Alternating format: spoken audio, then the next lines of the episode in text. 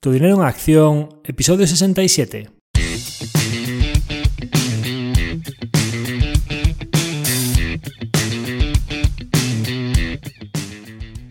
Hola, soy Javier Acción, asesor financiero independiente autorizado y registrado en la Comisión Nacional del Mercado de Valores con el número 149 y asesor del fondo de inversión Acción Global.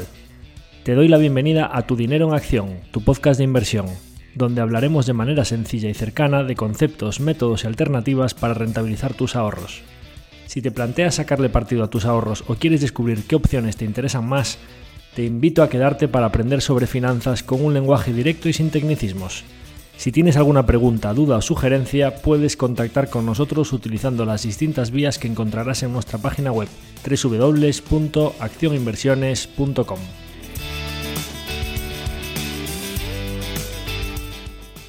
El contenido de este podcast es divulgativo. Las opiniones aquí expuestas son meramente informativas y en ningún caso suponen una recomendación de inversión. Si buscas asesoramiento financiero, debes dirigirte a cualquiera de los asesores autorizados y registrados en la Comisión Nacional del Mercado de Valores.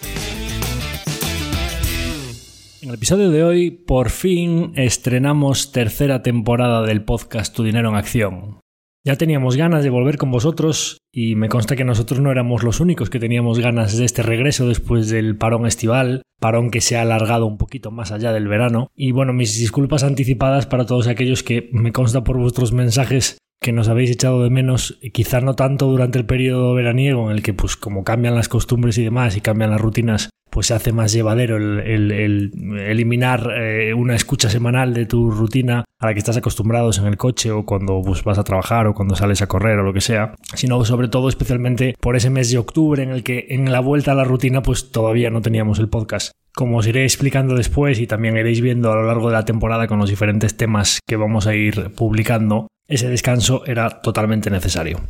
Así que, yendo con ello, ¿en qué va a consistir este capítulo de presentación de la tercera temporada? Bueno, pues lo cierto es que teníamos bastantes temas que comentar. Eh, lo típico cuando pasas unos meses en los que no cuentas nada es que hay bastante información acumulada sobre la que hablar. Entonces, en este primer capítulo, además de presentar la tercera temporada, queríamos también volver un poco a los orígenes del podcast, por si tenemos la gran suerte de que algunos oyentes nuevos se incorporan de cero al podcast en este primer episodio de la tercera temporada para contarles el porqué de tu dinero en acción, ¿no? Es decir, qué objetivos perseguimos con este podcast y por qué lo creamos. También creíamos que era importante después de unos cuantos meses sin podcast dar unas pinceladas de qué ha ocurrido en estos meses de mercado. Meses en los que además pues, ha habido bastante volatilidad, tipos de interés, inflación, petróleo, renta fija, eh, renta variable, movimientos tras la primera parte tranquila de año que vivimos desde finales de julio, pues eh, bastante intensos, ¿no? Una época de mercado en la que ha habido notables correcciones en diferentes clases de activos.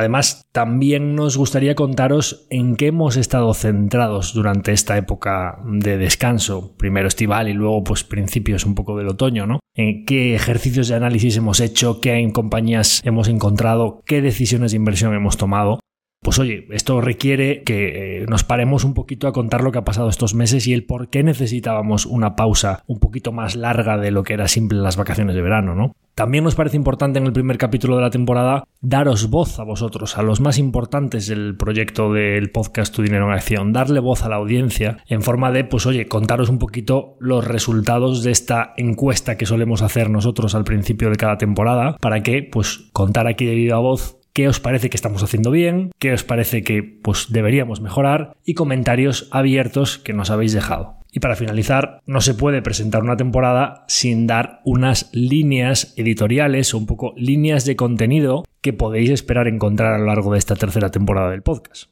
Así que presentar la temporada, volver a los orígenes para explicarle a los nuevos oyentes en qué consiste este podcast, comentar lo ocurrido estos meses y en qué hemos estado centrados nosotros, comentar los resultados de la audiencia y líneas editoriales de la temporada. Como son muchos temas, no voy a poder extenderme en este primer capítulo. Todo lo que a mí me gusta extenderme, como bien sabéis, en cada uno de estos temas. Y os anticipo que toda la parte de situación de mercado, decisiones de inversión, balance trimestral, etcétera, que es quizá la más la que tiene más carga de datos y de análisis y propiamente hablar de compañías individuales va a ser la parte central del segundo episodio. Y en este caso como no podía ser de otra manera, el primer episodio de un podcast eh, Tu dinero en acción, pues centrado en inversión y en lo que ha pasado en los mercados en los últimos tiempos con los movimientos volátiles, sí que vamos a dar unas breves pinceladas o los highlights, grandes titulares de lo que ha pasado estos últimos meses, pero nos explayaremos más en el capítulo de la semana que viene. Entonces, yendo con ello, Vamos a recapitular un poco para todos aquellos oyentes que lleguen por primera vez al podcast en este primer episodio de la tercera temporada para contarles un poco por qué nació Tu Dinero en Acción y qué podéis esperar encontrar aquí.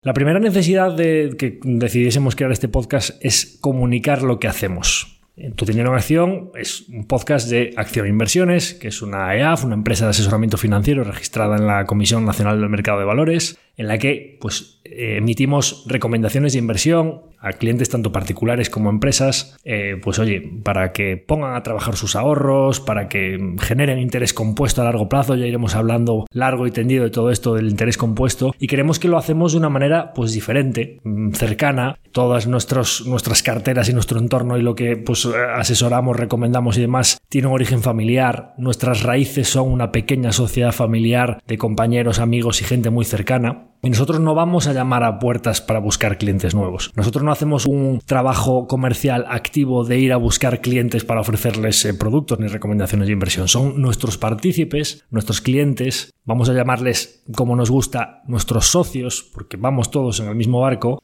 son ellos los que van trayendo unos a otros, el boca a oído, ¿no? La recomendación, oye, pues habla con, este equipo de trabajo que hacen las cosas bien y, oye, pues que estoy contento con ellos, que me, asesoran o me tratan de una manera muy cercana, que me explican las cosas de una manera que la entiendo muy bien, que me siento confiado, que creo que, las cosas van por buen camino, ¿no? Con independencia de los fuertes movimientos que pueda haber en, en los mercados en un momento dado, que todos sabemos que los hay, pero estoy tranquilo con las decisiones que estaban tomando sobre mi cartera, ¿no? Pensábamos que una herramienta como un podcast era muy buena para comunicarnos con nuestros partícipes, con nuestros socios, con una transparencia absoluta, contarles exactamente lo que estamos haciendo con sus ahorros en cada momento y explicarles cada decisión de inversión que se va tomando. Pero además también pensábamos que esa herramienta de comunicación era muy buena para abrirnos a nuevas personas interesadas, para dar a conocer nuestro trabajo. Oye, para que se conozca nuestra filosofía de inversión y nuestro proceso, cómo tomamos decisiones, cómo nos equivocamos, cómo acertamos, para explicar lo que vamos haciendo y los fundamentos que subyacen detrás de cada decisión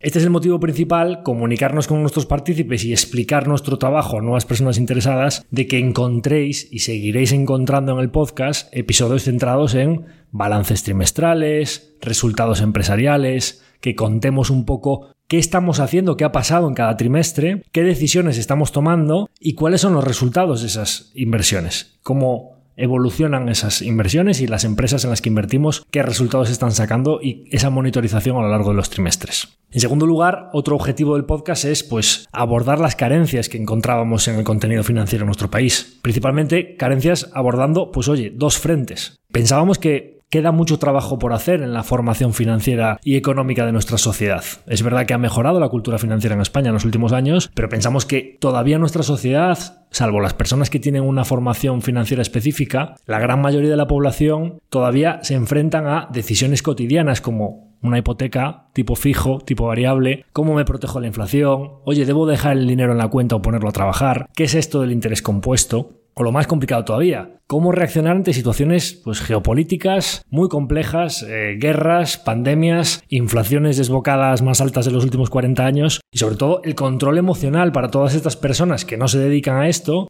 pues oye, trabajadores por cuenta ajena, autónomos o empresarios que bastante tienen concentrarse en su día a día en el trabajo y su familia como para tener que ser cuando salen el viernes a las 8 de la tarde o el sábado por la mañana estar pensando en todos estos problemas económicos y su fondo de inversión o su plan de pensiones o si pues el banco me está tratando bien o me está tratando regular. ¿De acuerdo?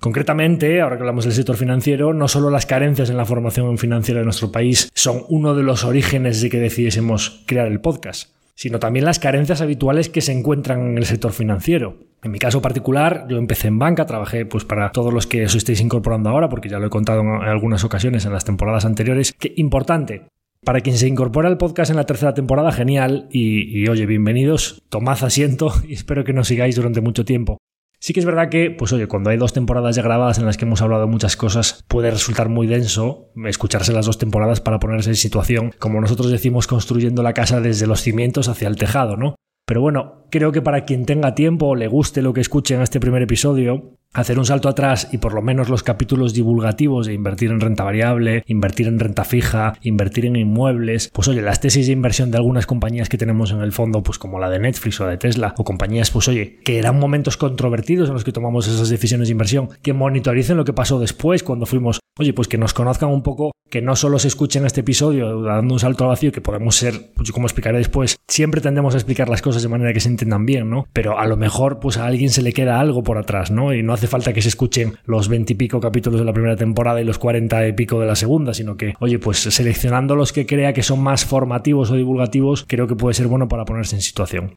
Bueno, pues esto de haber empezado a trabajar en banca, yo lo he explicado ya varias veces. Yo empecé en Banco Santander en 2006, trabajaba en riesgos de empresa, especialmente en el departamento eh, de análisis de riesgos inmobiliarios. Y oye, pues vi un poco toda esa crisis, esa gran crisis financiera de 2008, cómo se fue desplomando todo. Después, pues me cambié departamentos más de reestructuraciones y fui viendo un poco todo desde lo bonito que se daba cuando se daba dinero en 2006 a cómo fue evolucionando todo en los años en los que no solo no se daba, sino que se intentaba recobrar todo y demás, ¿no? Oye, pues ahí me di cuenta de que, pues el sector financiero en muchos casos la mayoría de los casos, no tiene los intereses muy alineados con los clientes, ¿no? Entonces, claro, pues oye, mm, ya gracias a haber estado al otro lado durante siete años, oye, soy consciente, ¿no? De que toda esa aura de complejidad, de estructuras y comisiones complicadas de entender, productos financieros que no se entienden bien, contratos interminables de páginas eh, y páginas de letra pequeña en los que nunca llegas a entender bien en qué estás invertido. ¿Quién no ha tenido una mala experiencia, ¿no? Con una entidad financiera o un producto recomendado por una entidad que siempre está velando por sus propios intereses y no por los del cliente, ¿no?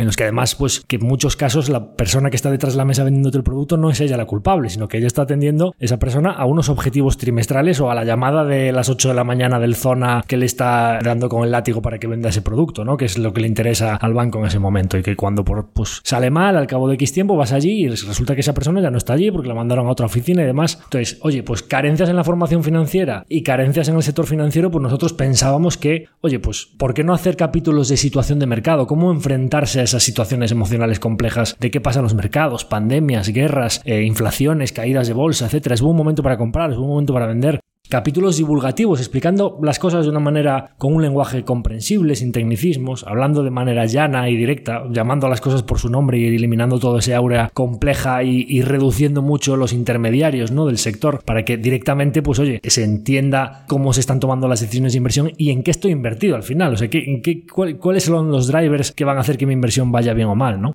Porque en el sector financiero, cuantos más intermediarios haya y menos transparente sea la inversión, pues oye, pues probablemente las probabilidades de que salga mal o que si va bien sean otros los que se lleven la rentabilidad, pues son más elevadas, ¿no? Entonces, oye, pues nosotros, ¿qué es lo que intentamos? Vamos a intentar acercar al máximo a nuestros inversores a los activos en los que están finalmente depositados sus ahorros. Vamos a decir sus ahorros, no nuestros ahorros, porque además, tanto yo personalmente como eh, el equipo de trabajo de acción e inversiones, como toda mi familia, el entorno más cercano, vamos en el mismo barco de nuestros propios partícipes, porque tenemos todos nuestros ahorros invertidos con los de ellos, ¿no? Entonces, ¿cómo hacemos esto de tratar de acercar al máximo a nuestros inversores, entre los cuales nosotros nos encontramos, de los activos donde está finalmente depositado su dinero? Traemos directamente al podcast a los CEOs y directores financieros, a los fundadores, consejeros delegados de las empresas en las que invertimos. Este es el motivo de que encontréis en el podcast entrevistas de, oye, empresas en las que nosotros invertimos y que nos parecen muy interesantes, o empresas en las que hemos detectado que estaba sucediendo algo que nos parecía digno de traer al podcast para que entendieseis nuestro proceso de análisis, que oye, finalmente a lo mejor pues no tomamos la decisión de invertir, pero que comprendáis bien cómo toman las decisiones los equipos directivos de empresas para que veáis muy bien la diferencia entre las empresas que generan valor para sus accionistas a lo largo de los años y por qué otras, sin embargo, destruyen mucho valor para los accionistas, por qué unas son buenas inversiones y por qué otras no. Entonces, este es el motivo de que encontréis este tipo de entrevistas. Es decir, repasando un poco objetivos del podcast. Oye, comunicar, divulgar y abordar las carencias de nuestro sector. Ese es el motivo de que pues encontréis estos capítulos de diferentes temáticas y decir, oye, pues esto es el qué y el por qué, digamos, ¿no? del podcast, el cómo, pues eh, a través de un capítulo con una cadencia o el cuándo con una cadencia semanal, que nos comprometemos desde más o menos mediados de octubre hasta, en este caso, como también eh, terminó la temporada anterior, un poquito más entrado julio, pero más o menos en líneas generales es mediados de octubre hasta mediados de junio. Si alargamos un poco más la temporada por cualquier motivo del calendario electoral, pues también alargaremos un poquito más la pausa veraniega, pero en principio esos, digamos, 8 o 9 meses del año con una cadencia semanal y con una constancia de, pues oye, que contemos muchas cosas de lo que está pasando en el mercado, de los análisis que hacemos y demás, ¿no? Pasamos ahora un poco a comentaros, como os decía, lo acontecido durante estos casi cuatro meses en los mercados financieros, durante este periodo en el que no hemos tenido podcast, qué ha pasado y en qué hemos estado centrados nosotros. Como os decía, este va a ser el foco principal del capítulo de la semana que viene, donde nos explayaremos largo y tendido sobre todo lo acontecido, los motivos de cada situación que se ha producido y las decisiones que nosotros hemos tomado y por qué. Pero creo que es importante, pues cuando empiezas una temporada nueva con lo que ha pasado en los últimos meses, dar algunas pinceladas de lo que ha pasado esta, esta temporada para todas aquellas personas pues, que a falta del podcast no hayan tenido esa calma espiritual o digamos ese control emocional para saber un poco qué es lo que ha pasado pues oye, creo que es un buen momento para, de manera breve, aunque, aunque la semana que viene lo hagamos de manera más extensa para aquellas personas que quieren profundizar más, pues dar aquí un poquito eh, esas pinceladas de lo que ha sucedido estos últimos meses. Si bien eh, julio fue un mes mm, bastante positivo, normalmente cuando las primeras partes del año eh, son alcistas es muy típico, hay un dicho en bolsa que es selling May, go away and don't come back till St. Patrick's Day, que es pues oye, vete vende todo en mayo y márchate cuando la primera parte del año ha sido buena y no vuelvas hasta el día de San Patricio, que suele ser pues a la vuelta a la rutina, muy, como decíamos antes, septiembre, octubre, porque es muy típico que las primeras partes del año muy positivas, oye, pues haya muchos gestores que cierren posiciones, que no se vayan de vacaciones en verano con mucho riesgo abierto. Y suele pasar que cuando las primeras partes del año son positivas, suele haber un verano que además, como en verano hay pocos volúmenes de negociación en los mercados, por lo general, pues oye, es mucho más fácil que haya correcciones con muy poquito volumen, ¿no? Movimientos bastante erráticos en verano. Como la primera parte del año había sido muy buena, yo me imaginaba, yo no sabía si había sido, como dice el refrán, en mayo o un poquito más tarde, y lo cierto es que tardó bastante en venir la corrección, porque hasta finales de julio no comenzó. Y es verdad que agosto, septiembre y octubre han sido muy malos en los mercados. Y paradójicamente lo que ha sucedido es que la economía se está manteniendo mucho más fuerte de lo previsto. Y alguno podrá decir, oye, pero si la economía está fuerte, ¿por qué la bolsa cae? Bueno, pues iréis viendo un poco el pensamiento de segundo nivel que suele suceder en el mercado y un poco ese contrasentimiento de lo que suele suceder de que normalmente, pues cuando la economía lo está haciendo muy bien, el mercado se anticipa al siguiente movimiento de la economía. Y en este caso además hay factores macroeconómicos y digamos incluso podríamos hablar de monetarios en las decisiones de los bancos centrales que implican que una economía fuerte es mala a corto plazo para las decisiones de los bancos centrales y para el devenir de los mercados o para la exigencia de rentabilidad que le aplican los actores del mercado a los activos que cotizan o lo que es lo mismo, oye, pues a tipos de interés más altos, los eh, activos de riesgo tienen que rendir más en porcentaje, para lo cual sus precios tienen que caer.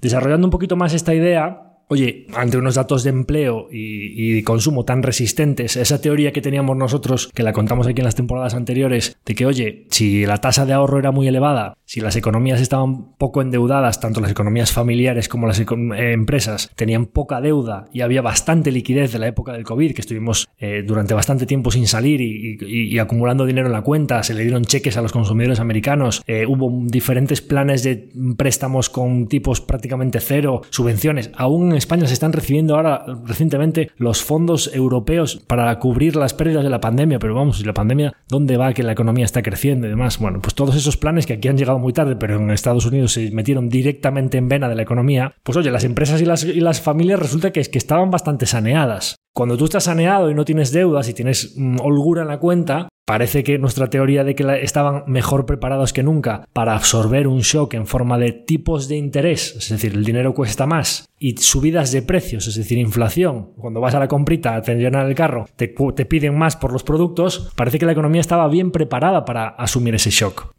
Y resulta que los datos de empleo y de consumo pues están siendo bastante resistentes. Entonces, como los bancos centrales empezaron tarde con la subida de tipos de interés y tienen los ejemplos de los años 70 y 80 de cómo se les desbocó la inflación y tardaron más de una década en conseguir corregirla y los daños posteriores de esa inflación fueron muy destructivos para la economía, pues empezaron muy tarde y cuando quisieron recuperar el tiempo perdido, fueron muy extremos con la subida de los tipos de interés del 0 al 5% y además ahora es que no tienen motivos para, ahora que parece que han recuperado el paso y dice, oye, pues perfecto, ya tengo los tipos, la economía está resistente, pero la inflación parece que sí que está bajando, repunta un poquito el petróleo a ver si no es un poquito más pegajosa de lo que esperábamos esta inflación y como el barril de petróleo subiendo y los costes de la gasolina ya lo habréis visto recientemente que han vuelto a subir, a ver si no vuelven a salir datos de inflación malos eh, pronto y vuelven a tener que subir los tipos de interés y demás. Entonces, claro, la Reserva Federal, el Banco Central Europeo, además, dicen, oye, ¿por qué voy a recortar yo los tipos de interés si los datos que están saliendo son buenos? Con empleo a pleno rendimiento y la inflación en el camino que queremos, yo, oye, me prefiero guardar ese as en la manga en forma de recorte de tipos cuando vea que realmente viene una recesión. Imagínate tú que yo bajo los tipos ahora al 3% porque la inflación ya vuelve, ya está, no en el 2 que decimos, que yo personalmente pienso que ellos el discurso de la inflación al 2%, cuando llevábamos tantos años antes de la pandemia en los que no conseguían llegar, llevar la inflación a los niveles que ellos querían, que esto es muy importante, es decir, durante tantos años de imprimir billetes, de, meter masa monetaria en el sistema, no conseguían que la inflación subiese. Igual es que hay alguna tendencia estructural a largo plazo en forma de pirámide demográfica invertida, en forma de desarrollo tecnológico y en forma de espaldas públicas muy endeudadas, que son tres factores tremendamente deflacionarios a largo plazo. A lo mejor cuando llevaban muchos años que no conseguían que repuntase la inflación, oye, si de golpe pues, sube un poquito la inflación, sube muchito, vamos a decir, y de repente la llevas no al 2% que querías, sino, oye, pues puede estar durante unos años, oye, entre el 3 y 4%, pues yo creo que pueden permitírselo. Ahora que solo con decir que la quieren llevar al 2, saben que la contundencia de su mensaje, solo eso ya puede hacer que sin tengan que mantener los tipos tan altos, pues oye, pues puedan llevar esa inflación. El mensaje de la Reserva Federal solo con sus palabras ya consiguen cosas, ¿no? Entonces, claro, me, me explayaré un poquito más en todo esto eh, la semana que viene cuando hablemos un poco de situación de mercado y demás, pero que los tipos suban del 0 al 5 en tan poco tiempo, y a continuación en la curva de tipos de interés, pues oye, es que eh, tú coges ahora mismo, le prestas, compras letras del tesoro en Estados Unidos a tres meses o a seis meses y te dan un 5%. Claro, el mercado decía, no, esto es temporal, porque como hay que contener la inflación, por los tipos a corto plazo están altos, pero yo creo que o porque venga una recesión o porque caiga muy fuerte la inflación después de rotura de cadena de suministro, ya se solucionó. Problemas shock de oferta y de demanda, ya se solucionaron. El, barril de petróleo y el gas que se había disparado una brutal, ya, parece que las materias primas volvieron atrás. Además, oye, yo creo que los tipos más bien hacia entre 5 y 10 años volverán a estar en torno al entre el 2,5, 3, 4%, ¿no?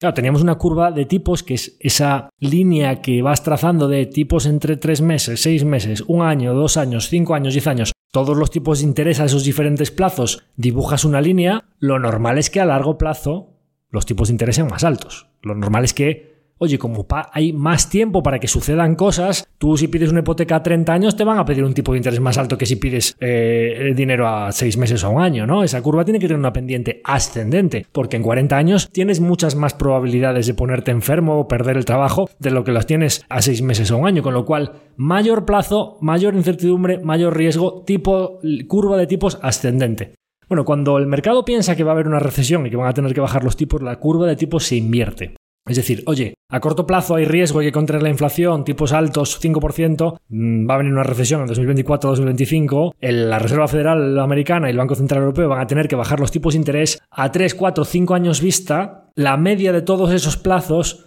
va a ser más baja que la que soy, con lo cual curva de tipos invertida. Bien, ¿qué es lo que acaba de pasar? La curva de tipos está desinvirtiendo o digamos aplanando. Lo esperado era que eso sucediese porque los tipos a corto plazo bajasen. Si la Reserva Federal rápidamente dijese, no, ya está la inflación donde queríamos, vamos a bajar los tipos de interés. Los tipos a tres meses, a corto plazo, directamente bajan y como los, los de largo ya estaban descontando que eso iba a suceder, se mantendrían en su punto original y la, la curva de tipos recuperaría esa pendiente ascendente que es lo normal, ¿no? Lo que ha sucedido es lo contrario, los tipos de interés a corto plazo se han quedado arriba y resulta que el higher for longer, que es tipos de interés más altos durante más tiempo, lo que ha hecho es que los tipos a medio y largo plazo hayan subido para converger con ese 5%, con lo cual tipos a corto al 5, tipos a largo al 5, curva plana. De verdad, lo explicaré con más detalle la semana que viene para con ejemplos de lo que ha pasado con el mercado de bonos especialmente, pero también con el mercado de renta variable. Para los activos de duración, es decir, para las inversiones en plazos largos, el reset tan brutal que supone en las expectativas de rentabilidad del mercado que tu tasa libre de riesgo sea prestarle el gobierno a Estados Unidos al 5% y a partir de ahí, de ahí para arriba es lo que me tiene que pagar todo el mundo, cuando venimos una época excesivamente larga de dinero fácil, de tipos de interés cercanos a cero y de grandes cantidades de liquidez en el sistema, que en un periodo de tiempo tan corto y de manera tan abrupta no solo suba el coste del dinero de manera tan vertical, sino que se pongan a drenar liquidez del sistema para contener la inflación, pues oye, pues eso os contaré algunas cosas que han pasado en los mercados para que entendáis un poco por qué en tan poco tiempo puede haber movimientos tan fuertes en los activos de riesgo, ¿no? Solo para dar un dato aquí, eh, sin entrar en renta fija, en renta variable, lo que vemos nosotros en nuestro día a día, las hipotecas. Oye, una persona que tuviese un tipo variable de Euribor más, imaginaros, oye, Euribor más 1%. Oye, cualquier persona que tuviese un Euribor al menos 0,50, vamos a suponer que tenía una cláusula suelo los bancos al cero, ¿no? Que el Euribor no te lo pusiese en negativo. Vale, 0 más un diferencial del 1, estabas pagando el 1%. Bien, en Estados Unidos, para que os hagáis una idea,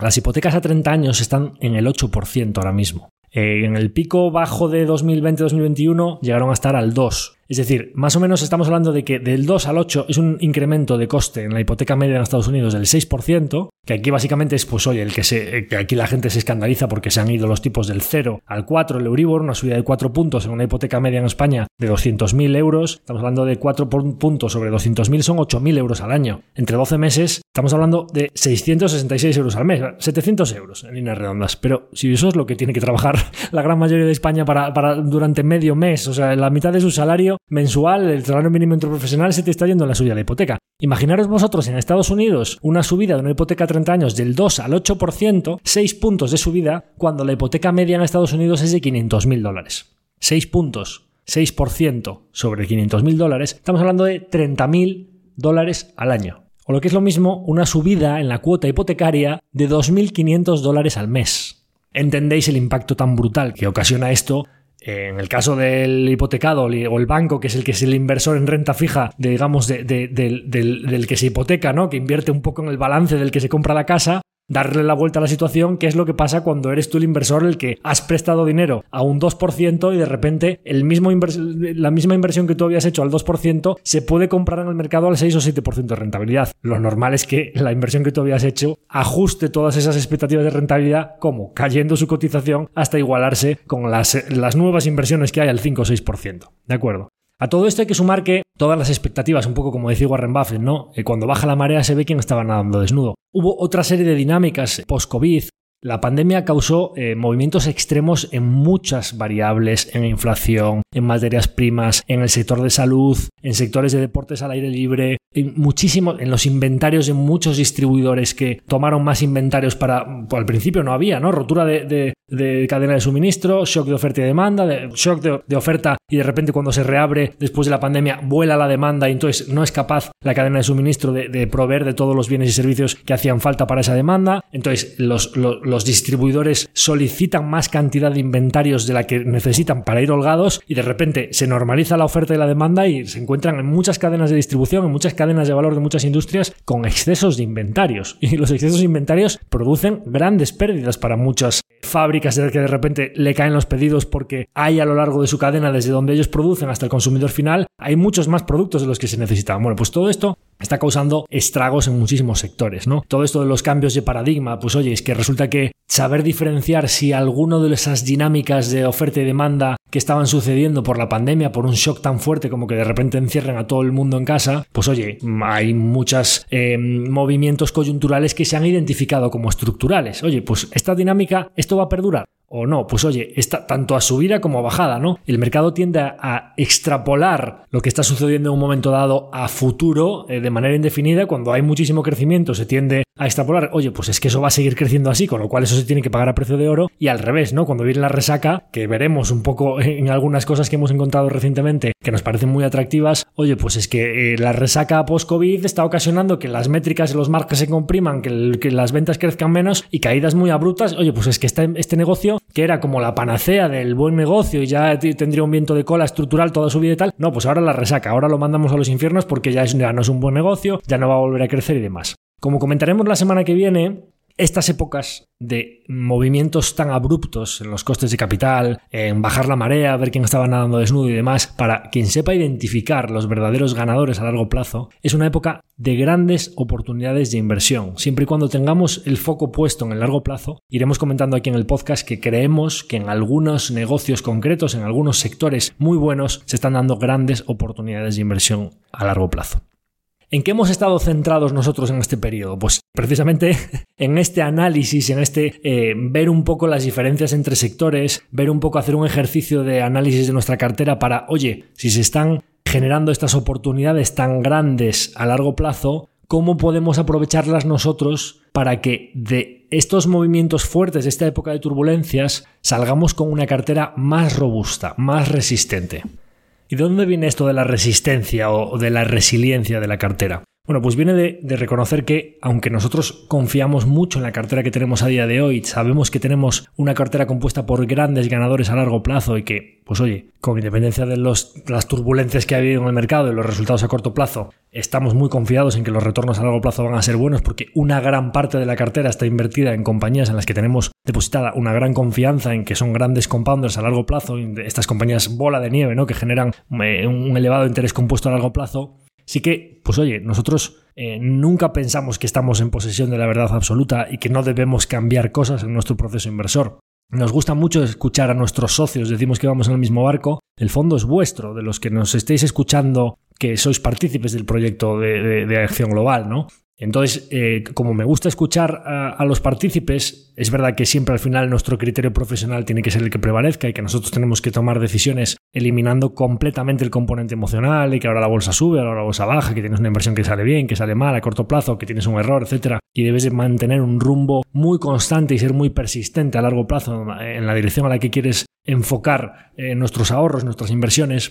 Es verdad que yo siempre había dicho también que, oye, pues eh, algunas estrategias de inversión que pasan por épocas muy malas o que durante un largo periodo de tiempo están perdiendo dinero o que mm, tienen una grandísima volatilidad y que de repente pues los retornos vienen todos juntos en un último año, pues oye, si se te han quedado partícipes por el camino y no disfrutan de esa rentabilidad de uno o dos años muy buenos de tu estrategia de inversión, pues oye, eso no suelen ser proyectos, digamos, muy solventes o muy duraderos en los que la gran mayoría de partícipes obtengan buenos retornos si se quedan por el camino algunos de ellos, ¿no? Porque no soportan esa volatilidad. Eso no es lo que nosotros queremos hacer. Nosotros queremos partícipes que, con independencia de que pueda haber un año bueno o año malo, a largo plazo, la gran mayoría de nuestros partícipes, salvo a lo mejor, pues oye, contados que hayan hecho el peor timing del mundo, que hayan entrado en un momento muy alto y que resulte que mucho antes de lo que habían dicho necesiten el dinero, que son casos muy concretos, pues que no, que no asuman que la renta variable en la que nosotros invertimos, pues es para plazos de cinco años eh, para adelante, pues oye, pues que eh, en general el conjunto de los partícipes que cumplan esos plazos, pues obtengan buenas rentabilidades, ¿no?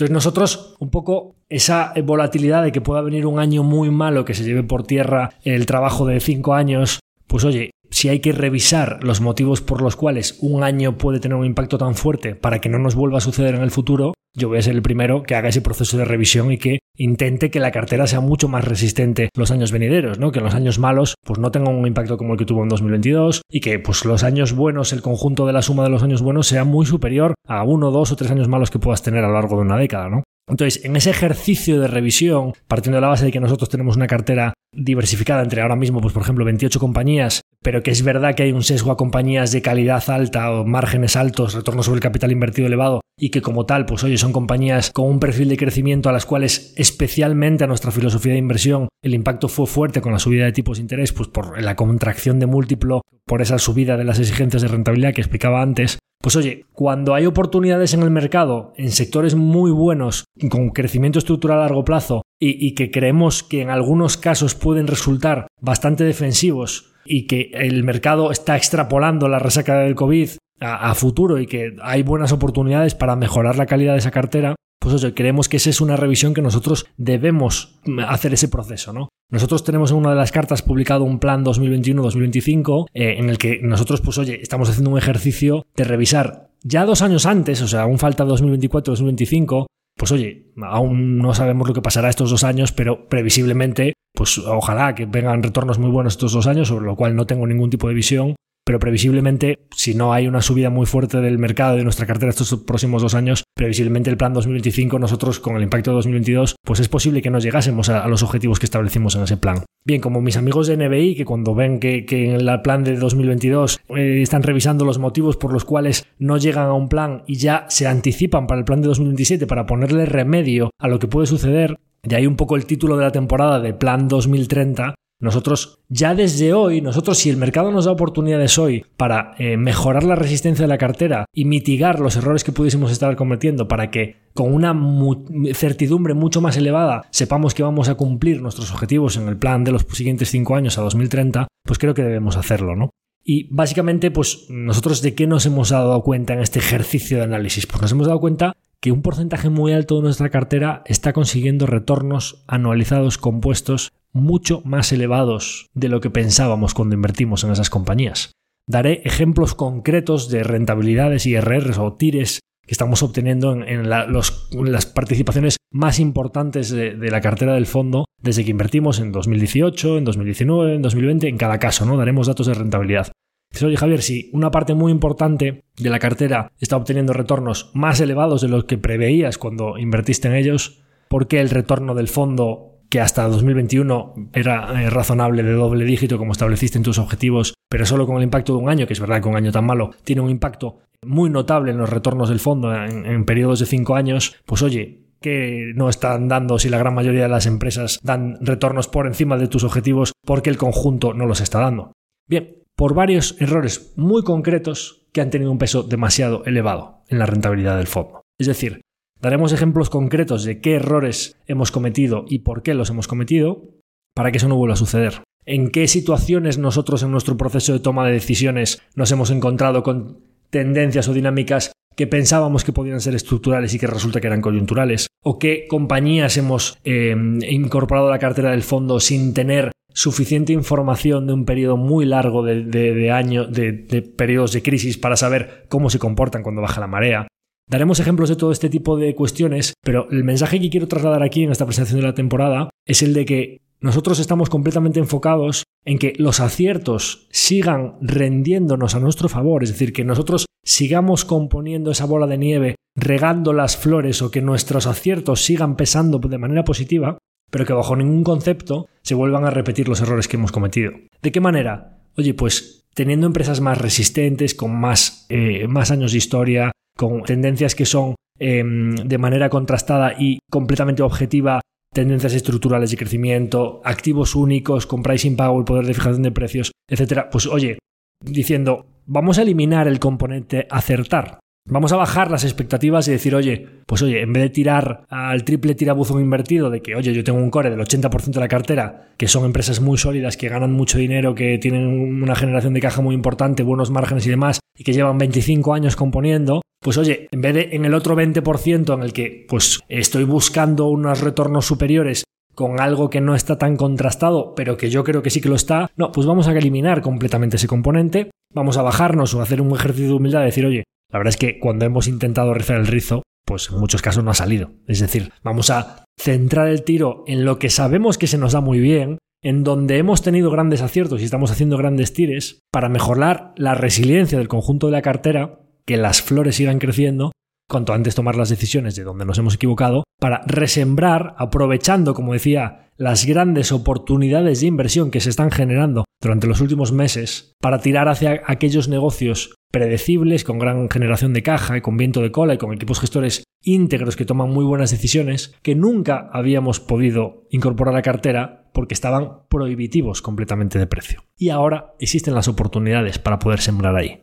Por eso, y el resumen un poco de situación de mercado y qué hemos hecho, es que estos tiempos revueltos son muy buenos para sembrar y yo estoy ilusionado porque veo que la cartera está mejorando mucho con algunas decisiones de inversión que hemos tomado en los últimos tiempos. Y no solo la cartera está mejorando gracias a esos nuevos negocios que estamos pudiendo incorporar, sino que además, y os explicaremos con detalle en qué consiste este ejercicio, pensamos que en base a esos aprendizajes de los errores pasados, lo que estamos haciendo ahora es precisamente en vez de ir a favor de una dinámica que se identifica como, como estructural cuando realmente puede ser coyuntural, realmente en varias de las decisiones de inversión que estamos tomando sentimos que con un ejercicio de sectores fríos y calientes que hemos hecho durante estos meses, algunas de esas decisiones de inversión en buenos activos, en buenos negocios, pensamos que las estamos tomando justo en contra del sentimiento de mercado, es decir, tomando decisiones de inversión en buenos negocios, pero además con el pie cambiado. Con el pie cambiado pensamos que para bien, es decir, al revés del sentimiento de mercado, pudiendo comprar activos infravalorados porque el mercado extrapola sus malos comportamientos a futuro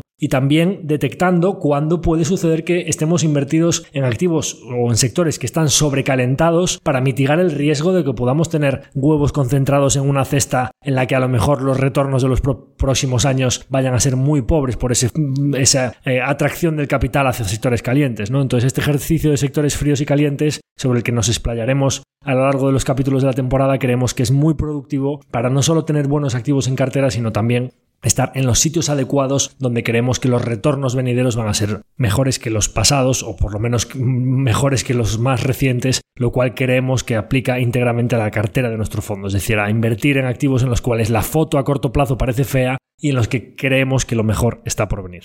y escapando precisamente de esas fotos tan bonitas en las que parece que se va a extrapolar al futuro una subida indefinida, cuando realmente lo que suele suceder es lo contrario, ¿no? que cuando compras algo por las nubes, lo que suele suceder es que eh, los retornos venideros suelen ser mucho más pobres por ese proceso de reversión a la media que suele suceder en los activos financieros. Y ahora vamos con esa parte del capítulo de la presentación de cada temporada en la que os damos voz a vosotros, a la audiencia, contando un poco los resultados de esa encuesta que hacemos al principio de cada temporada, donde os preguntamos un poco pues, qué cosas os gustan, qué cosas queréis que debíamos mejorar, dejamos el micro abierto un poco en, forma de texto para que nos pongáis un poco vuestras ideas y vuestros pensamientos. Y bueno, la verdad es que contentos con los resultados de esta encuesta. Tenemos casi 200 respuestas, que para un podcast que tiene unas 3.000 y pico escuchas a la semana, creemos que es un porcentaje de respuesta activa en la que hay que dedicar unos minutos a, poner un texto y a dar unas respuestas. Creemos que es un éxito bastante eh, razonable el de haber tenido pues 200 respuestas a esta encuesta. Y oye, os cuento un poco a bola pluma las principales cuestiones porque me parece que la parte más interesante para pararnos es un poco la parte de comentarios. Por supuesto hablaré de los positivos, pero quiero pararme especialmente en donde creo que tenemos margen de mejora, ¿no? Entonces, bueno, pues lógicamente la gente que recibe un mail o, una, en redes sociales una encuesta y que entra activamente a rellenarla, pues lógicamente un porcentaje muy alto de la gente que ha rellenado la encuesta o lo escucha todas las semanas o lo ha escuchado ocasionalmente los capítulos que le interesa. Básicamente, pues eh, un 95% de la gente, un 80% lo escucha todas las semanas y luego otro 15% ha escuchado algún episodio ocasionalmente, con lo cual estaríamos hablando de que solo un 4 o 5% eh, eh, ha escuchado puntualmente algún episodio o no lo ha escuchado nunca. Tenemos unas notas de valoración creo que bastante altas. Mm, el 85% de la gente que nos ha puesto nota ha puesto un 8, un 9, un 10. Básicamente si hacemos la media ponderada por las notas nos sale un 8,7, que creo que bueno, pues es un notable alto rozando el sobresaliente, que creo que está muy bien. Y pues oye, tenemos un 30% de la gente que ha puesto un 10 y otro 35% que ha puesto un 9, lo cual pues es interesante, ¿no? Creo que, son resultados pues, para estar bastante satisfechos para un podcast que seguimos pensando que estamos al inicio de nuestro proyecto y que tenemos pues solo dos temporadas publicadas, pues haber alcanzado unas notas medias tan altas como también refleja ser uno de los únicos podcasts en España, creo que el único de finanzas que tiene un 5,0 con más de 500 valoraciones en Spotify, pues oye, eso es algo que es muy de agradecer y que pues nos, nos, nos satisface y nos, nos impulsa a seguir mejorando en el futuro, ¿no? Luego nos encontramos con que, pues oye, un 65% de la gente ha valorado en alguna plataforma, es verdad que hay un 36% de la gente que no nos ha valorado. Y esto, pues aquí voy a hacer un poco de hincapié en cuanto a que, pues oye, si un 35% de la gente que hace esta encuesta, que es gente que se implica activamente en hacer algo, no nos ha valorado, claro, pues por eso tenemos 500 valoraciones o 580, me parece que estaban estos días cuando el podcast tiene 3.000 oyentes y más del 50-60% de las escuchas son en Spotify. Es decir, hay todavía mucha gente que nos escucha, que creo que por las notas medias podría darnos ese 5 en Spotify y vuelvo a invitar a que, por favor, eh, si estos son los resultados de la encuesta, hay muchos oyentes que nos escuchan habitualmente que todavía no nos han valorado, con lo cual, por favor,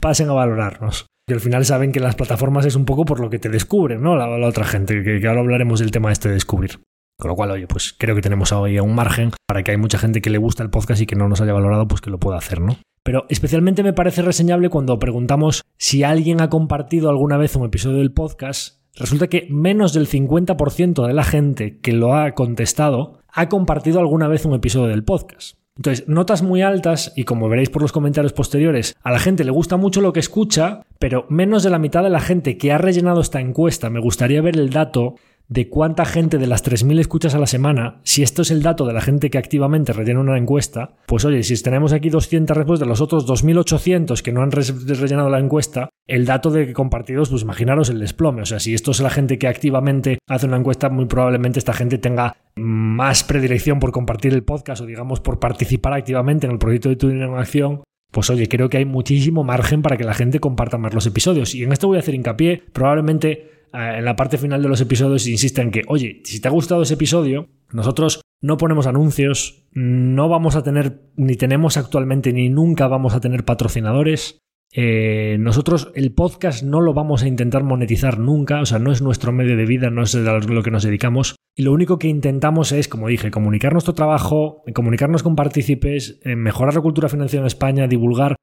oye, nos echáis una mano si cuando os gusta algo mucho, un episodio creéis que le puede gustar a alguien cercano, ese simple gesto de darle el botón ese de compartir que hay en Spotify y mandarlo a un grupo de WhatsApp o mandárselo a tu amigo el que dice, oye, esto de invertir en inmuebles, oye, la tesis de Tesla, oye, eh, pues este de invertir en renta variable, oye, invertir en derivados, oye, resultados trimestrales de empresas que habla de 10 o 12 empresas, tú tienes esta empresa en cartera, te lo mando a tu primo, a tu padre, etcétera. El, el factor ese exponencial de que solo con que un pequeño porcentaje de los oyentes lo compartan una vez a la semana, tampoco digo que seáis pesados porque la gente va a decir, oye, que me mandas todos los, todas las semanas esto de tu dinero en acción y tal, no, pero que de manera puntual, cuando algo os guste especialmente y os acordáis de una persona a la que le puede gustar, para nosotros solo ese gesto es lo que para nosotros, eso es la monetización para nosotros. Que gente nueva llega y descubre el podcast y que como nosotros no lo anunciamos en ningún lado, no vamos a hacer publicidad, os dije que nosotros no vamos a llamar a puertas, solo os pedimos ese gesto, que cuando algo os guste, lo compartáis. Ese va a ser un poco el foco de cuando ya llegamos a las 500 valoraciones de Spotify en su momento, de la nota 5 estrellas y tal, eso sigue creciendo, va genial. Pues el foco de esta temporada, en la parte final en la que hago peticiones, va a ser, oye, si te ha gustado, dale a ese botoncito de compartir y que gente nueva nos descubra.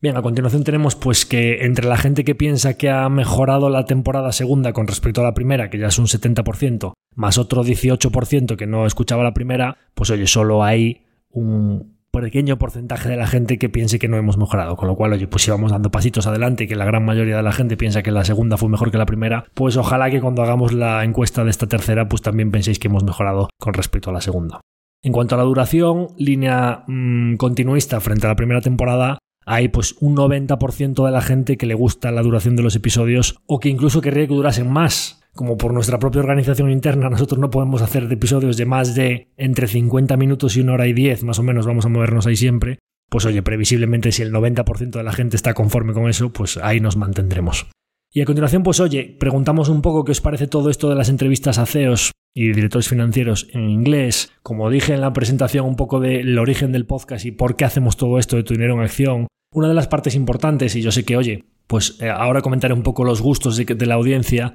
yo sé que hay gente que, pues oye, soy completamente sincero, las escuchas cuando sacamos una entrevista o hablamos de experiencias profesionales en primera persona suelen bajar esos episodios. Y es verdad que, pues, eh, normalmente cuando hablamos de empresas, de resultados trimestrales o de situación de mercado, pues aumentan las escuchas, ¿no? Sí que es verdad que me gustaría tener un poco los datos de audiencia o saber un poco los porcentajes de respuesta de los que son partícipes de nuestro fondo, que realmente pues no son tanto el perfil de soy analista o me gusta invertir en empresas y escucho el podcast pues para encontrar ideas o que me cuenten un poco resultados de compañías, etcétera, porque tengo mi propia cartera, porque como os imagináis a nosotros nos gusta hablarle directamente a los inversores que invierten en nuestro fondo, con lo cual yo pienso que cuando ponemos a un CEO de una empresa en la que invertimos delante del propio partícipe que tiene sus ahorros, o le cuento una experiencia de cuando fuimos a ver tal compañía o cuando hicimos tal viaje para, para investigar en una economía o un país o, o una empresa que fuimos a ver, creo que eso es un contenido bastante diferencial frente a lo que se puede encontrar en otros sitios en los que ya no digamos que te lo cuente un podcast, no, no, el gestor del propio fondo en el que tú estás invertido que te esté contando en primera persona ese proceso de análisis, ¿no? Me parece bastante diferencial.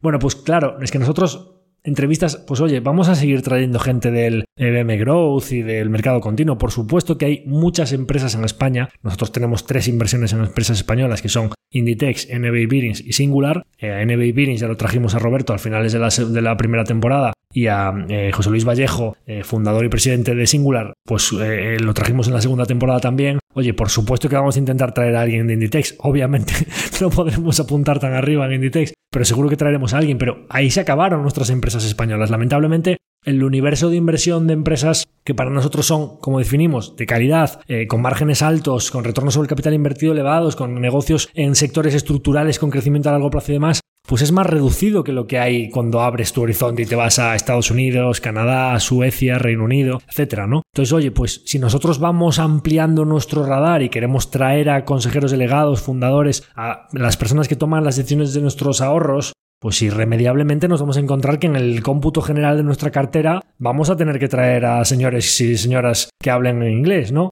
Entonces, bueno, pues por eso os hemos preguntado insistentemente, oye, ¿cómo lo hacemos? Eh, ¿Lo ponemos a pelo? Oye, pues ponemos unos subtítulos, oye, pues... Bueno, pues por suerte nos hemos encontrado que el 70% de la gente o lo escucharía de cualquier manera o solo con que tuviesen subtítulos en castellano ya se lo escucharía. Lamentablemente pues hay gente que dice, oye, yo ni con subtítulos ni About, que no lo escucharía de ninguna manera, pues oye, pues sabemos que las entrevistas de, directores, consejeros delegados, fundadores, eh, de, directivos de nuestras carteras en inglés, pues probablemente tengan un poco menos de escuchas que otros episodios. Bueno, pues por contra, pues a lo mejor inversores de Reino Unido, de Canadá o de Estados Unidos que nunca en la vida habían escuchado nuestro podcast, resulta que podemos abrirnos a que esa gente, por, sin tener las dificultades del idioma, pues sí que nos escuchan, ¿no? Pero ya, os eh, anticipo que el foco en, por supuesto, vamos a seguir trayendo resultados empresariales, vamos a seguir trayendo situación de mercado, vamos a seguir teniendo balances trimestrales y hablando de empresas y hablando de situación macro y hablando de, consultorios de la audiencia, por supuesto. Pero para mí,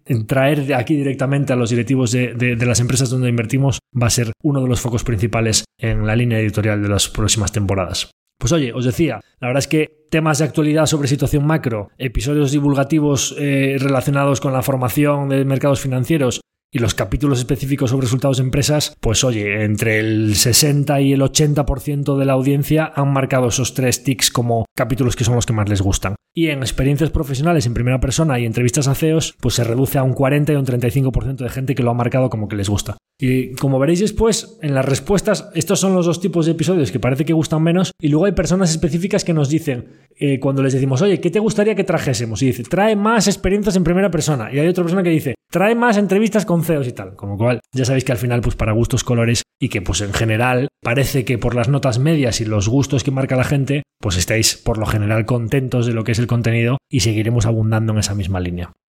Tenemos muchas preguntas que nos hacéis en la parte un poco de, oye, dudas o consultas que nos querríais hacer o que, que quisieseis que tratásemos en el podcast. La lista es muy larga, tenemos 62 respuestas en ese campo en el que nos planteáis preguntas. Y hay preguntas de todo tipo, por supuesto, no el, propósito del capítulo no es hacer un consultorio, ni muchísimo menos, pero para que sepáis, pues oye, hay preguntas sobre el futuro del euro digital, eh, sobre criptos, sobre situación macroeconómica, sobre serial acquirers, estos episodios que hicimos de, empresas que se dedican a, comprar otras empresas, sobre inteligencia artificial, eh, sobre qué brokers utilizar, sobre asesoramiento fiscal, muchas preguntas de mucho tipo. Lo que vamos a hacer es que las vamos a agrupar por temáticas, de manera que, oye, pues eh, si hay tres o cuatro preguntas que se parecen bastante, vamos a hacer un, digamos, un tema, eh, de manera que agreguemos estas 62 respuestas en, pues me lo invento, pues 10 o 15 temas principales para hacer un capítulo específico sobre consultorio y abordar todos estos temas que nos parece relevante contaros. Yo os anticipo que hay varias preguntas, que además es algo bastante reiterado siempre en el podcast,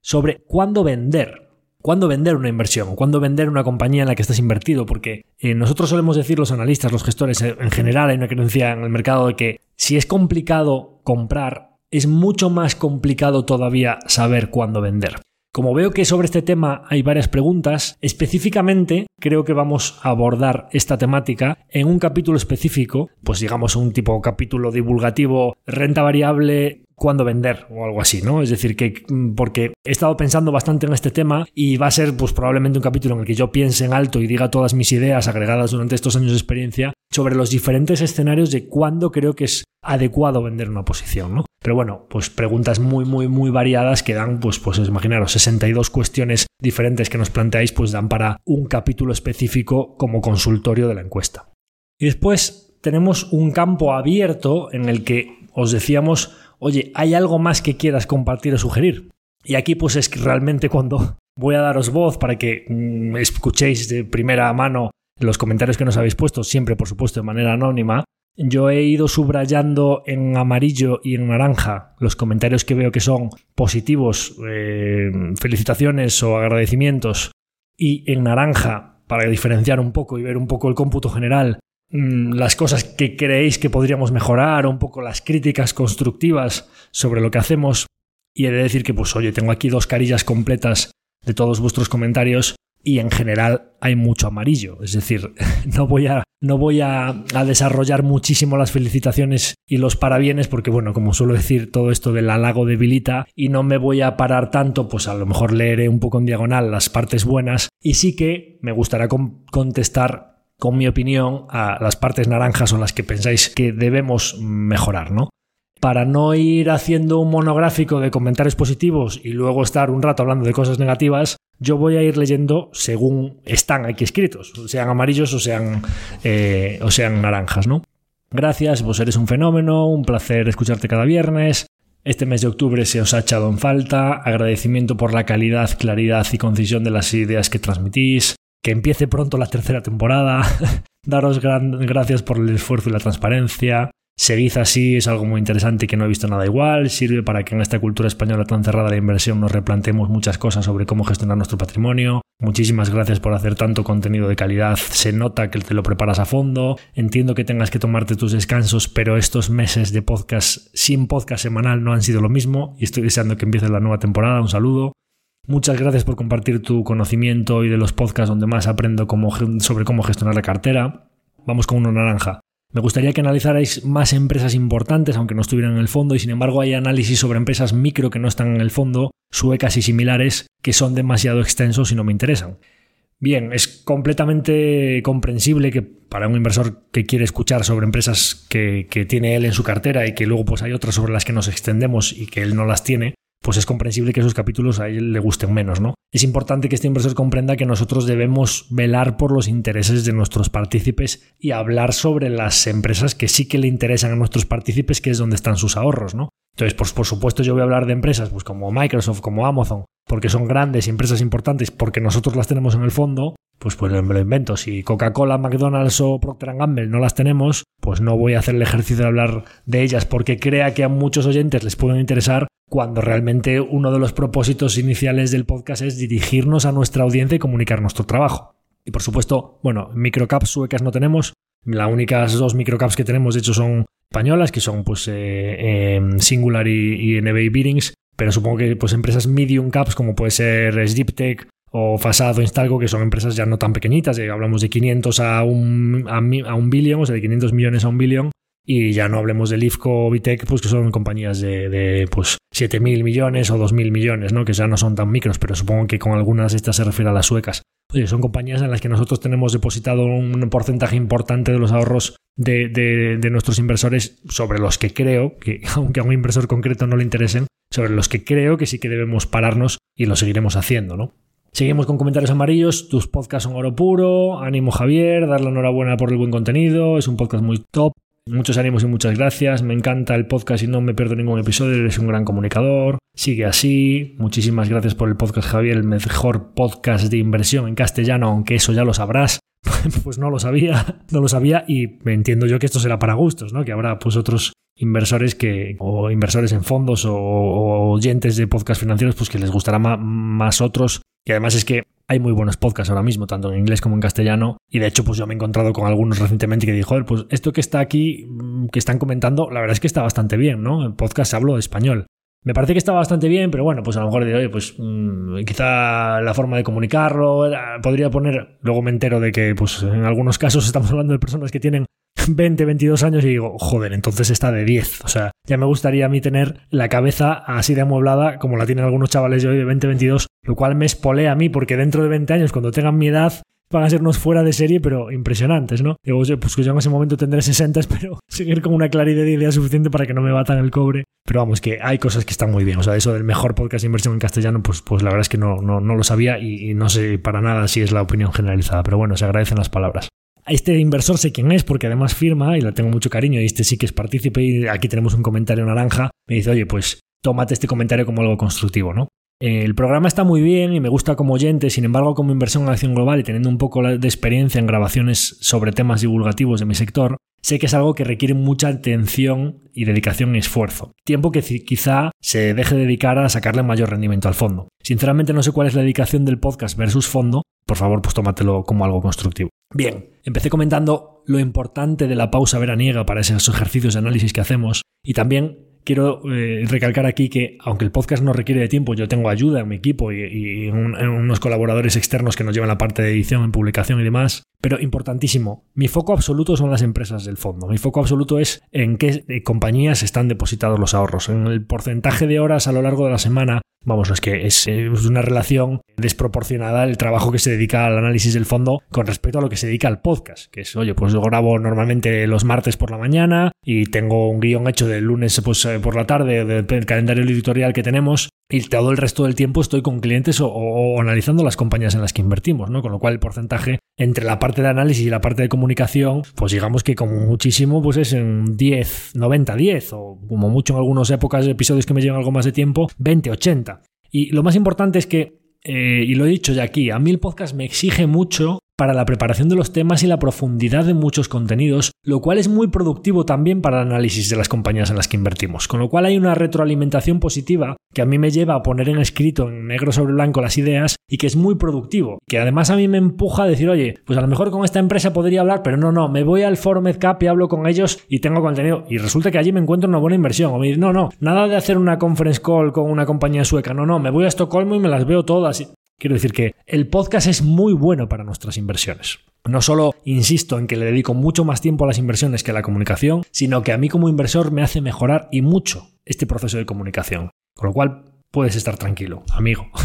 Eh, seguimos. Tu podcast es un must. Aquí hay un comentario que solo con tres palabras tiene mucho significado. Quien dice, oye, eres muy bueno. Bueno, digamos que esas son tres palabras ya, pero las más importantes, eres muy bueno, lo conseguirás. Lo conseguirás para mí en estos momentos es muy importante. Y por eso tenemos eh, esa foto de cabecera puesta en Twitter de todo eso de los contratiempos y la perseverancia, que lo puse en diciembre de 2022 y lo puse por algún motivo porque hemos pasado por muchos contratiempos, pero ahora estamos muy confiados y gracias a este comentario por decir que lo conseguiremos. Que empiece cuanto antes, quería dar las gracias por este gran trabajo que hacéis en beneficio de todos, tu podcast eh, aporta muchísimo valor, no lo he valorado porque lo escucho en mi box, pero lo valoraré en Spotify, pues gracias por valorar en Spotify. Estamos en noviembre, nos tienes muy abandonados, ya acabo de explicar el motivo. Pasamos a uno de los naranjas. Hay palabras y conceptos utilizados que no se entienden. Bien, esto para mí es importante. Uno de, mm, de las premisas fundamentales del podcast es explicar todo en un lenguaje mm, coloquial, que se entienda, eh, vamos a decir, mm, muy llano y sin tecnicismos. De hecho, en la cabecera del podcast decimos en un lenguaje directo y sin tecnicismos. Si vosotros consideráis que explicamos las maneras, las cuestiones financieras o las partes más técnicas en lenguaje que no se entienden, es importante que nos lo digáis, porque entonces tenemos que bajar alguna marcha más o volver sobre aquellos capítulos divulgativos que a este inversor, por ejemplo, le recomiendo que se escuche uno de los capítulos divulgativos sobre invertir en renta variable, en el que vea que los capítulos o que el contenido de ese podcast era todas las métricas clave, que son los revenues, que son el EBITDA, que son el free cash flow. Todo eso lo explicamos en un capítulo. Es muy importante que quien escuche nuestros capítulos de resultados trimestrales, que probablemente es donde más tecnicismos pueda haber, se haya escuchado las bases sobre las que se asientan todos esos capítulos, porque nosotros hemos ido construyendo desde abajo hacia arriba, siempre de lo más básico a lo más complejo. Con lo cual, primero, ejercicio de, oye, si caemos en los tecnicismos o los anglicismos o en explicar las cosas de manera que nos entiendan, importante que nos lo digáis para volver atrás. Segundo, este ejercicio de comentar algunas de las cosas de manera más entendible o de explicar los conceptos, ya lo hemos hecho, con lo cual recomiendo a los inversores que no entiendan algunas cosas que vuelvan un poquito más atrás porque eh, está todo ahí explicado.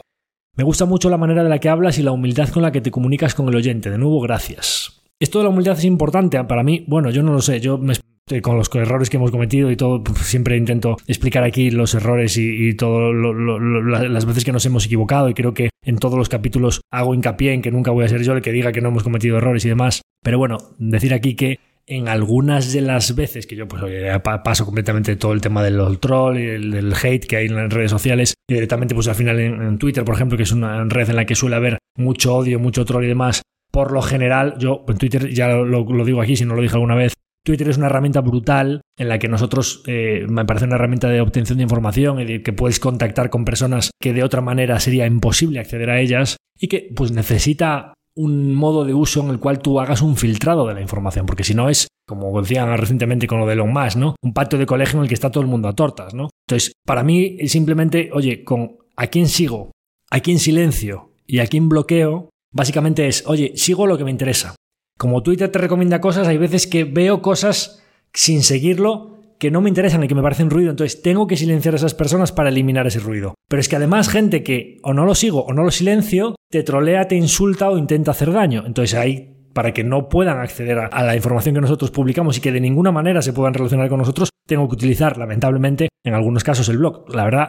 tengo poca gente que la tenga bloqueada, mucha gente que está silenciada, tanto españoles como eh, anglohablantes, porque quiero eliminar todo ese ruido de mi proceso de análisis. Y gracias a Dios tengo una gran lista de gente a la que sigo que me parece muy, muy enriquecedora para nuestro proceso.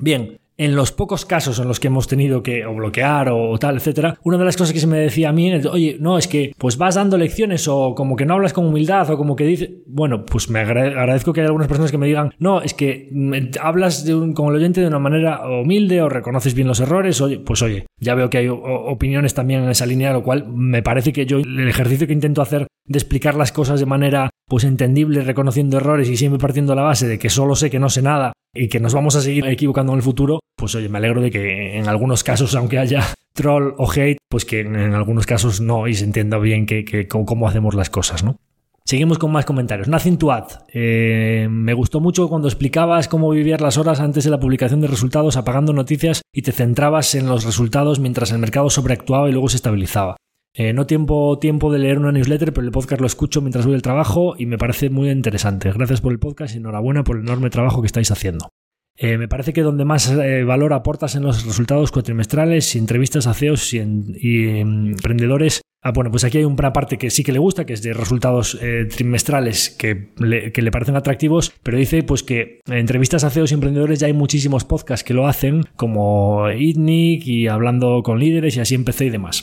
Bien, yo cuando me embarqué en todo esto de las entrevistas, revisé un poco en qué puntos nosotros podíamos aportar valor. Pues por supuesto hay muchos podcasts que entrevistan a gestores de fondos, podcasts que entrevistan a inversores particulares y demás. Y yo me encontré que, aunque en el mundo anglosajón hay diferentes podcasts que entrevistan a directivos de empresas muy, muy top, en España realmente, aunque sí que es verdad que estos podcasts y varios de ellos están muy bien, entrevistan todo el tema de así empecé o, o, el podcast de startups de las historias de ITNIC, etcétera, traen a gente pues que está empezando o directivos de empresas ya muy consolidadas pero que no cotizan, yo con lo que me encontré es que no había muchas entrevistas a directivos en español o doblados o hechos por un podcaster español en el que se pueda facilitar el entendimiento para eh, entrevistar a CEOs anglosajones, bien porque se pongan subtítulos, etcétera, de los directivos de las empresas que a mí me interesaban que coticen públicamente, me parecía que no había mucho contenido de ese tipo. Entonces, pues oye, pues aquí haciendo esa salvedad de que, oye, pues sí que hay algún podcast que haga entrevistas a directivos, pero no de empresas cotizadas que sean las que a nosotros nos interesan. Entonces pensamos que ahí sí que podíamos aportar un cierto valor, ¿no?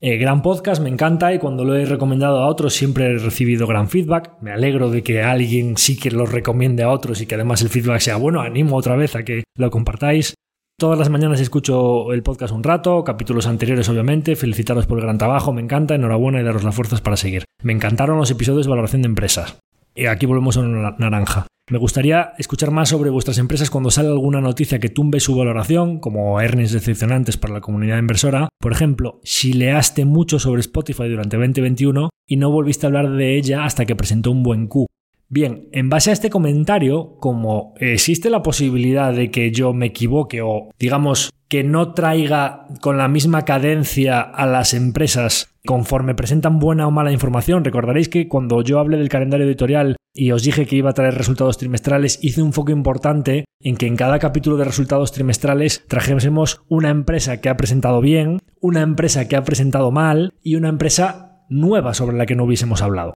Bien, estuve repasando ese histórico para ver cuántas veces habíamos hablado de cada compañía y resulta, para que veáis un poco cómo son las perspectivas, si sacamos las tres o cuatro empresas de las que más hemos hablado en la historia del fondo, salvo esas tres o cuatro compañías, Spotify es de la segunda línea de las que más hemos hablado en la historia de, los capítulos de resultados trimestrales. Es una compañía que la hemos traído en cuatro presentaciones trimestrales desde que invertimos en ella que digamos que básicamente si eliminas tres o cuatro compañías, Spotify estaría en el quinto lugar, tenemos 28 en el fondo, de las que más hemos hablado, para que veáis un poco la percepción de que pues este oyente piensa que no hemos hablado de Spotify porque presentó malos resultados, cuando resulta que en realidad es una de las empresas de las que más hemos hablado y además tenemos un foco claro en que en cada trimestre hablemos de una empresa buena o mala, no empresa buena o mala, sino empresa que haya presentado bien, también de alguna que haya presentado mal y haya caído, y por supuesto siempre intentar traer a las nuevas de las que no hablamos nunca. Con lo cual, también agradezco este comentario porque, bueno, pues da un poco una percepción de, de que, oye, no chileo cuando va bien y tal, sino que, oye, pues eh, yo creo que tenemos un foco muy claro de hablar de tanto lo que va bien como de lo que va mal. Enhorabuena Javier por, tenernos enganchados al podcast tantas horas. cuando cuentas anécdotas personales en las que todos podemos vernos reflejados, pues me encanta. Dale caña, algún día conseguiré correr más rápido que tú en también puedo intuir de dónde viene este comentario. Decirle a este, a este oyente, partícipe o bueno, pues este colega, no sé si van los tiros por donde creo, que bueno, pues que se ponga las pilas porque, porque estoy corriendo bastante rápido. Eh, bueno, una de las cosas del periodo veraniego es que, bueno, he, renunciado a todas mis aficiones que requerían mucho tiempo para centrarme en, por orden de prioridad, mi hijo, el fondo, y en tercer lugar, como el deporte. Hablaremos todo este tema de las experiencias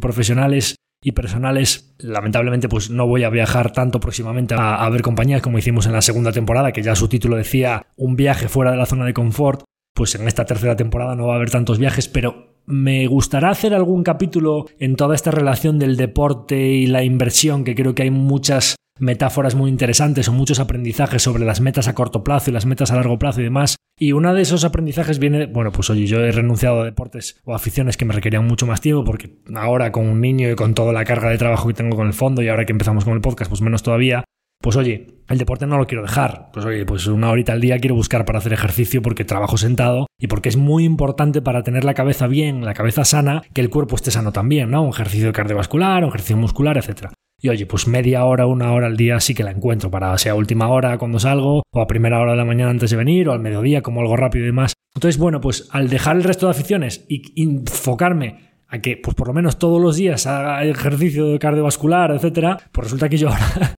cumplo ahora 40 años dentro de, nada y resulta que según los datos o las, eh, digamos un poco lo que dice el cronómetro, pues es que estoy mucho más en forma que cuando tenía 25 años, ¿no? Para que veáis un poco cómo son las cosas. Así que, oye, pues seguro que algún día correrás más rápido que yo no estaba, pero que sepas que yo sigo entrenando, o sea que espero que yo dentro de tres años corra más rápido que hoy, ojalá. También partiendo de la base de que estoy corriendo ya con el tiempo en contra. Es decir, que yo ya noto, lo noté ahí atrás en la pandemia, que cuando lo dejas un poco y te caen unos kilos encima, rápidamente, como se dice, el camarón que se duerme se lo lleva a la corriente porque, lamentablemente, pues cerca de los 40, pues ya estoy nadando contra corriente y me cuesta entrenar para mantener esos tiempos. Pero bueno, agradezco este comentario y espero que vayan los tiros por donde pienso que vienen.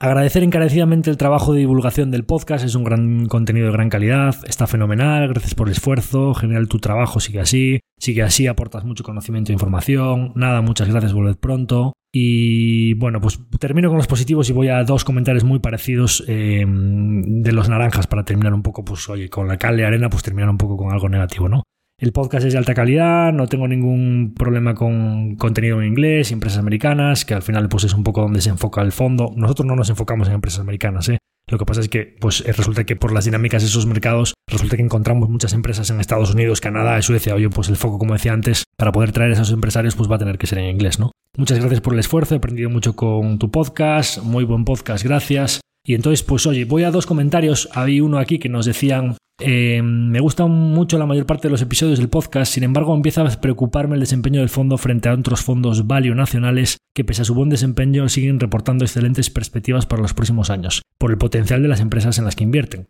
Por ello me encantaría un podcast que arrojase luz por qué se prefieren en la acción global compañías excelentes pero a precios muy exigentes frente a alternativas que ofrece el mercado de calidad pero a cotizaciones deprimidas por estar en sectores o países olvidados como el oil and gas, energías fósiles, minerías, empresas china u otras temáticas menos mainstream. Bien, nosotros, primero, nosotros no somos un fondo value, es decir, todas las etiquetas, si fondo value que implica que solo podemos comprar empresas baratas, pues nosotros no somos un fondo value. Tampoco somos un fondo growth que solo pueda comprar empresas de hipercrecimiento y a múltiplos altos. Y tampoco estoy de acuerdo en que nosotros compremos compañías excelentes pero a precios muy exigentes. Creo que la mejor definición de nuestra filosofía de inversión es buscar empresas excelentes cotizando a precios razonables. Y aunque podríamos decir, oye, mm, oye, ¿por qué no inviertes en empresas más baratas o en empresas value? Lo he explicado aquí en algunos de los capítulos de las temporadas pasadas, que yo creo que definirse como inversor a largo plazo, pero buscar una empresa que compitice a PER 7, buscando que cuando el mercado te la ponga, a lo mejor en seis meses, en un año o en dos años, a PER 12, entonces la vendo y busco otra, realmente es un contrasentido esa definición de inversor a largo plazo cuando tú lo que estás buscando es el re-rate de múltiplo. Nosotros básicamente lo que hacemos es que reconocemos que no tenemos idea del múltiplo que va a asignar el mercado sobre una compañía en concreto. Sí que sabemos que las ganancias más resistentes, las ganancias que van aumentando con el paso de los años, las ganancias que no son cíclicas, digamos las ganancias de más calidad, el mercado suele preferirlas frente a las de menor calidad o las que hay sustos o las que viene un ciclo y tu ganancia de 10 de repente se convierte en una ganancia de 7 o de una ganancia de 3 y entonces las acciones caen en, en picado. Pues oye, sí que asumimos que mm, la calidad hay que pagarla, ¿no? Pero no, nunca sobrepagamos. Es decir, la, valoración para nosotros es eh, la parte final de nuestro análisis, pero que pensamos que siempre buscamos ese sentimiento o ese, momento de sentimiento negativo del mercado en el que estamos comprando un activo muy bueno porque pasa algo en esa compañía o en ese sector determinado y que estamos comprándonos un activo de la máxima calidad posible al precio más razonable posible. Con lo cual, oye, pues ese es el, motivo principal porque nosotros pues no somos un fondo value, sino que creemos que a largo plazo el mundo se desarrolla, las sociedades crecen, el mundo de hoy es muchísimo mejor que el de hace 20 años y muchísimo mejor que el de hace 50 o 100, ya ni os cuento, y como el mundo va creciendo, el ser humano se va desarrollando y hay desarrollos tecnológicos y crecimientos, nosotros nos intentamos subir a ese crecimiento económico mundial a largo plazo, siendo realmente inversores a largo plazo, que es, oye, pues es que vamos a comprar compañías, y ahí voy un poco a por dónde van los tiros de cuándo vender, que hablaremos muy detenidamente de todo esto de cuándo vender, pero básicamente mi idea es que ojalá que yo pudiese tener 20 compañías en las que si no pasase nada, es decir, si las cosas van como yo pensaba que iban a ir el día que las compré, no tuviese que venderlas nunca. Es decir, que el compound de esas compañías a lo largo de los años siempre estén a un precio razonable porque nuestro compound, nuestra tasa de interés compuesta, venga de que sus ganancias sean como una bola de nieve y que nosotros acompañemos a esa compañía a lo largo de los años mientras sus ganancias van haciendo bola de nieve. Con lo cual, pues oye, pues unas veces estará múltiplo 15, unas veces estará múltiplo 20, otras veces estará múltiplo 10. En el extremo de a lo mejor de los tipos de interés 0%, pues pudieron estar a 35. Y a lo mejor en una gran crisis financiera como la de 2008, te la ponen a 8 o 10 veces beneficios. Pero mientras tanto, si las ganancias por acción van componiendo, tú te subes a una tendencia y puedes estar durante años y años y años generando interés compuesto. Esa es nuestra filosofía de inversión. Por eso no somos un fondo value que vaya saltando a esta está barata, pues ahora se encarece un poco, no, esto es una trampa de valor o tal. Porque al final eso es con más costes de transacción, estar buscando todos los días levantando piedras para cambiar de empresa de esta que nosotros no pensamos de esa manera. También me comentan aquí, me gustaría que se te pudieran mandar mensajes por Twitter. Yo creo que tengo los mensajes abiertos. Es decir, salvo, no lo sé, a lo mejor tengo algún tipo de filtro de spam o de gente. Pues yo creo, creo que los mensajes, hasta donde yo sé, están abiertos en Twitter. Si no es así, eh, por las vías de contacto que aparecen en la página web o por el formulario y demás, confirmárnoslo porque yo creo, y así me lo han dicho. De hecho, hay gente que me escribe que no me conoce y no lo tengo ni entre la gente a la que sigo. Hola Javier, soy fulanito. Quiero decir, yo, que yo sepa, los mensajes están abiertos. Y último comentario. Entiendo que en términos de rentabilidad la inversión es a largo plazo y ahí dará sus frutos, pero examinando un poco los parámetros del fondo, tipo alfa, combinación con índice de referencia y demás, se observa que hay mucho potencial de mejora. Con todo, he de reconocer que Acción Global es una de mis posiciones en cartera y en gran medida es por la seguridad y confianza que transmites en el podcast.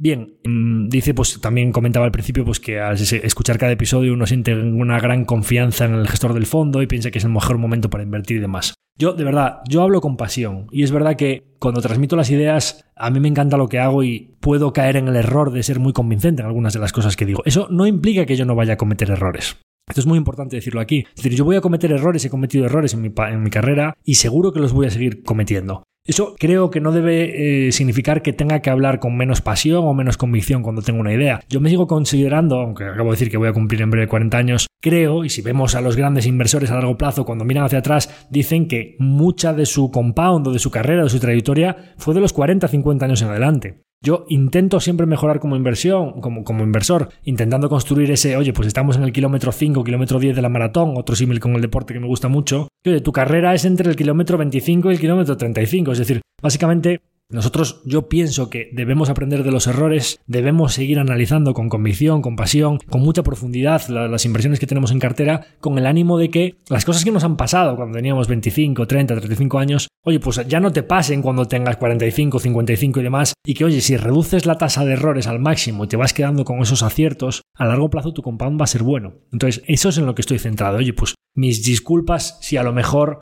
hablo con mucha convicción o mucha pasión y parece pues como, oye, resulta que pues transmite las cosas de una manera que luego los oye, yo creo que los resultados a corto plazo no estén siendo buenos, como digo, que la foto por lo que acaba de pasar este último año y medio, que esperemos que no en todos los periodos de mi carrera o del fondo en el plazo de dos años y pico tengamos una pandemia global, la inflación más alta de los últimos 40 años, una guerra en el centro de Europa, ahora ya una en Europa y otra en el medio oeste, pues ya dos guerras en el plazo de eh, los tipos de interés, la subida más abrupta en los últimos 40 años. Oye, pues son muchos acontecimientos que han ido además en contra concretamente de nuestra filosofía de inversión. Pues oye, yo tengo que seguir trabajando para que los resultados mejoren y como iremos comentando en los próximos episodios, para mejorar cada vez más la calidad de la cartera, la calidad promedio y reducir esa tasa de errores al máximo pero creo que tengo que intentar transmitir eh, o seguir transmitiendo mis ideas con la convicción y la pasión que siempre, pues oye, adoro este trabajo, ¿no? Pues tengo que intentar transmitirlo de esa manera.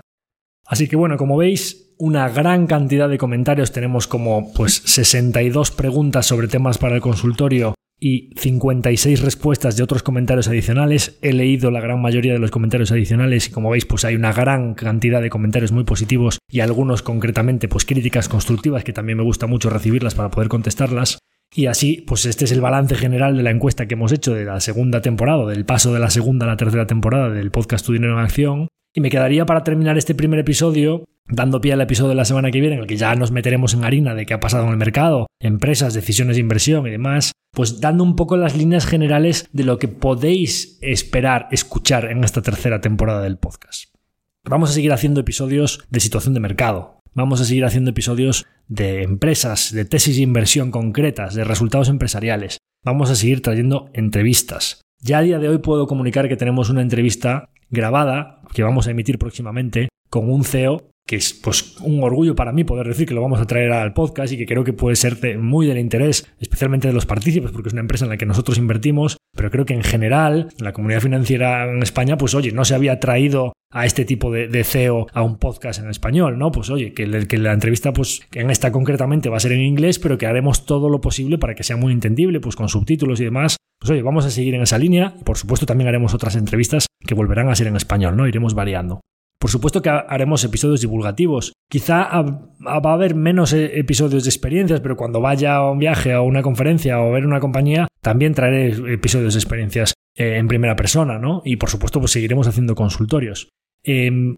algunos temas que tengo yo aquí apuntados que creo que podéis esperar que escuchemos. Oye, han subido muchísimo los, los tipos de interés. Oye, seguro que hay mucha gente que se está preguntando, oye, ¿me interesa amortizar mi hipoteca si tengo liquidez? Ahora que me ha pasado el Euribor del 0 al 4 y que yo estoy generando ahorro más allá de la cuota de la hipoteca, oye, ¿le meto a la hipoteca? Pues oye, ¿por qué no vamos a hablar de eso y contar un poco nuestra opinión sobre si se debe amortizar o no la hipoteca? Oye, nunca le pagaban durante estos últimos años, no encontrábamos oportunidades buenas para invertir en renta fija. ¿Hay oportunidades ahora para los inversores conservadores ahora que han subido los tipos de interés? ¿Y cuáles son estas oportunidades? Pues oye, vamos a hablar de ello porque pensamos que sí que hay cositas que empiezan a tener sentido. Oye, pues invertir en renta variable, ¿cuánto vender? Lo que comentaba antes. Oye, pues, mm, ¿cómo originar las ideas? ¿Qué es esto de un screener? Pues oye, pues podemos contar un poquito qué es esto de los screeners. Todo esto de los sectores fríos y calientes, Javier, ¿a qué te referías con esto de intentar ir con el pie cambiado y contrasentimiento y buscar en las peceras que están más frías y tratar de evitar las peceras que están más calientes? Pues hablaremos de todo ello.